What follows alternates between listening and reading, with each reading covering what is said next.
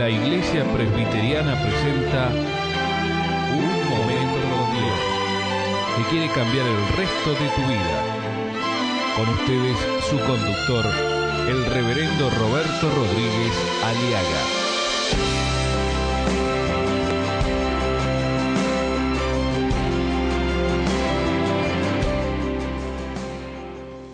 ¿Quién no ha sufrido el dolor o la congoja? ¿Quién no ha sufrido la angustia? ¿Quién no está soportando la tormenta del dolor cuando se pierde algo o se pierde a alguien muy querido en esta vida? La pena, el dolor, el luto, el pesar y la angustia del corazón, la congoja, la merma o la desgracia, el quebranto por la partida de un ser querido, de un hijo en especial o cualquier ser querido, que estamos a punto de perderlo o ya lo hemos perdido. Así que en este programa, Momento con Dios, estaremos trayendo uno de los temas más difíciles. Es el dolor de haber perdido a un ser querido. Y vamos a abrir la Biblia en el libro de 2 de Samuel, capítulo 12, versículo 15. Dice así la palabra. Y Natán se volvió a su casa y Jehová hirió al niño que la mujer de Urías había dado a David y enfermó gravemente. Entonces David rogó a Dios por el niño y ayunó David y entró y pasó la noche acostado en tierra. Y se levantaron los ancianos de su casa y fueron a él para hacerlo levantar de la tierra. Mas él no quiso, ni comió con ellos pan. Y al séptimo día murió el niño. Y temían los siervos de David hacerle saber que el niño había muerto, diciendo entre sí, cuando el niño aún vivía le hablábamos, y no quería oír nuestra voz. ¿Cuánto más se afligirá si le decimos que el niño ha muerto? Mas David, viendo a sus siervos hablar entre sí, respondió que el niño le entendió. Comprendió que el niño había muerto. Por lo que David le dijo a sus siervos, ¿ha muerto el niño? Ellos le respondieron, ha muerto. Entonces David se levantó de la tierra y se lavó y se ungió. Y cuando él había visto que ya todo estaba hecho, dice que se cambió sus ropas y entró a la casa de Jehová y adoró. Después vino a su casa y pidió que le, pus y le pusieron pan y comió. Y le dijeron sus siervos, ¿qué es esto que has hecho? Por el niño viviendo aún ayunabas y llorabas. Y muerto él, te levantaste y comiste pan.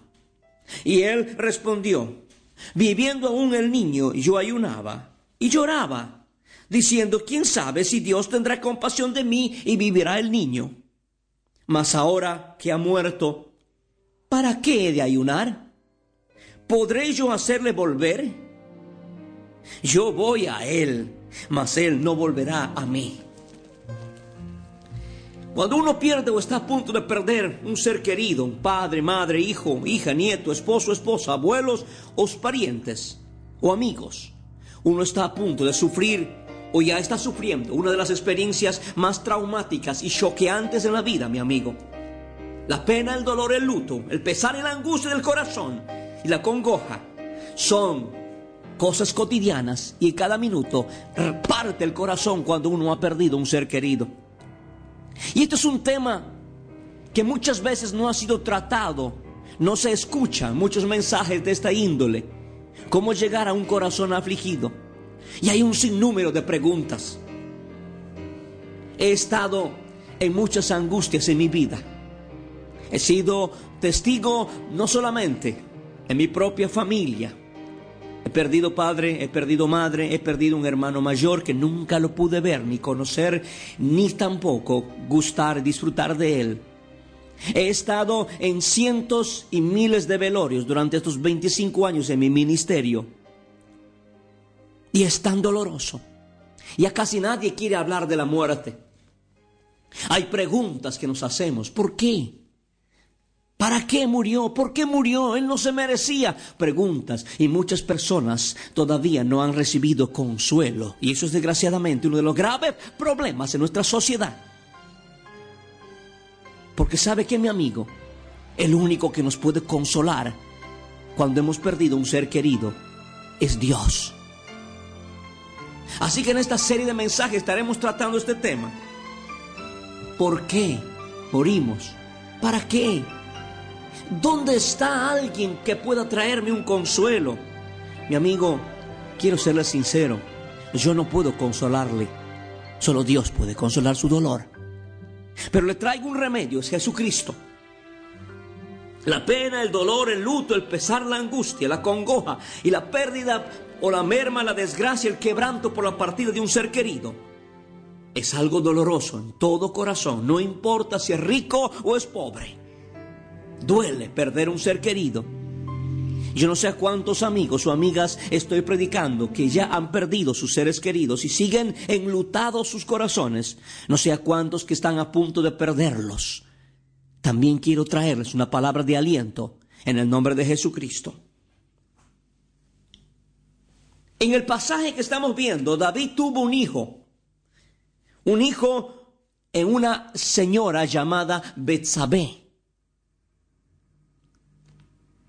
Poderosamente me llama la atención cuando eh, Dios le dice por boca del profeta Natán a David, el hijo que te ha nacido ciertamente morirá.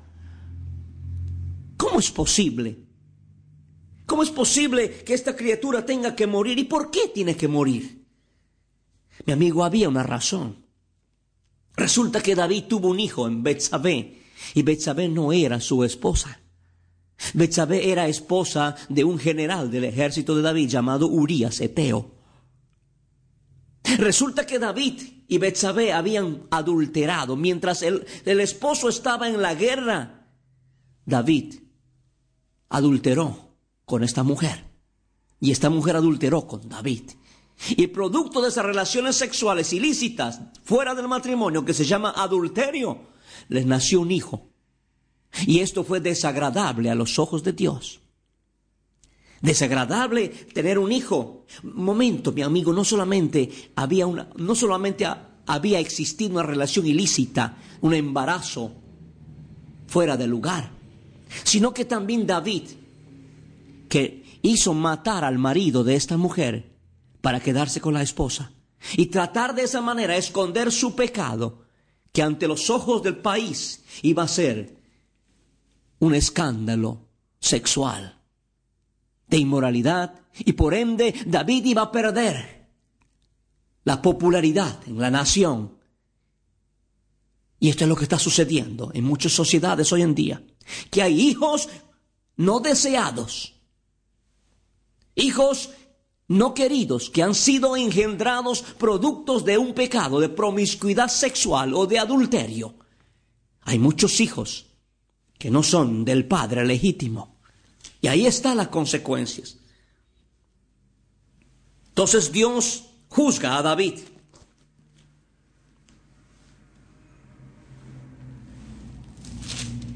Dice la palabra, Dios juzga a David y le dice, ¿por qué pues tuviste en poco la palabra de Jehová haciendo lo malo delante de tus ojos? Has adulterado y encima mataste a Urias Eteo a espada y tomaste por mujer a su mujer y a él lo mataste con la espada de los hijos de Amón. Por lo cual ahora no se apartará jamás de tu casa la espada por cuanto no me menospreciaste, le dice Dios, y tomaste la mujer de Urias Eteo para que fuese tu mujer. Y encima le dice, tu hijo morirá. No fue el niño, sino fue David quien fue castigado. Mi amigo, una de las razones por qué hay muertes, muertes no deseadas, es porque pecamos La paga del pecado es la muerte. Se peca violando principios de Dios. Se peca violando principios físicos, naturales de la vida. Y la paga del pecado es la muerte, mas el regalo de Dios, la dádiva de Dios en Cristo Jesús es vida eterna. David está delante de un niño agonizando. Y David va a entender que hay una ley de la retribución en esta vida. David y su amargura, David y su angustia, David y su amarga angustia ante la enfermedad del niño.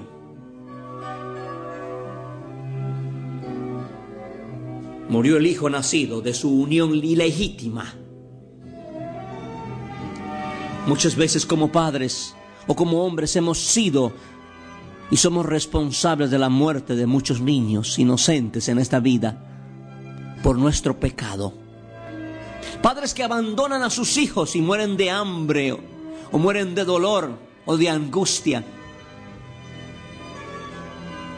Y de muchos, tal vez no han, muerto, no han muerto físicamente, pero hay hijos que han muerto ya sus esperanzas de vivir, de ser hombres del mañana.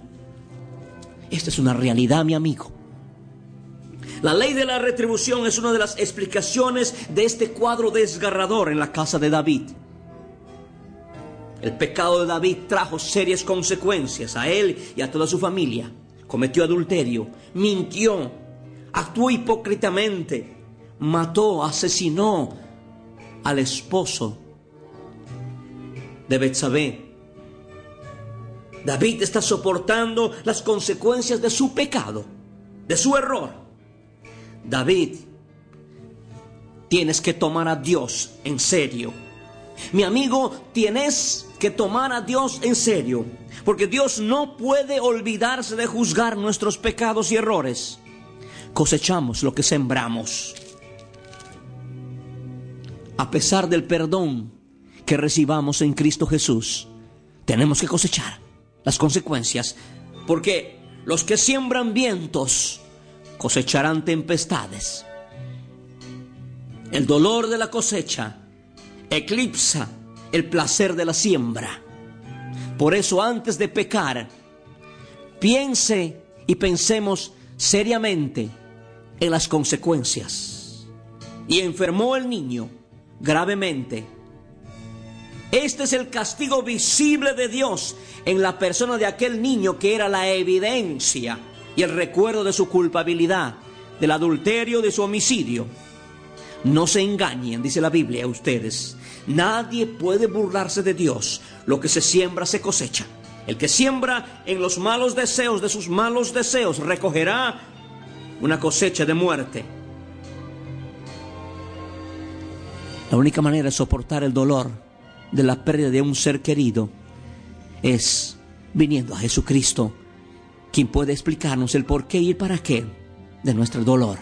Ven a Cristo y Él te enseñará. Déjate enseñar. Déjate ayudar. Necesitas consuelo y el consuelo que viene del cielo en el nombre de Jesús. Aleluya. Escuchar nuestros programas ingresando a www.unmomentocondios.com.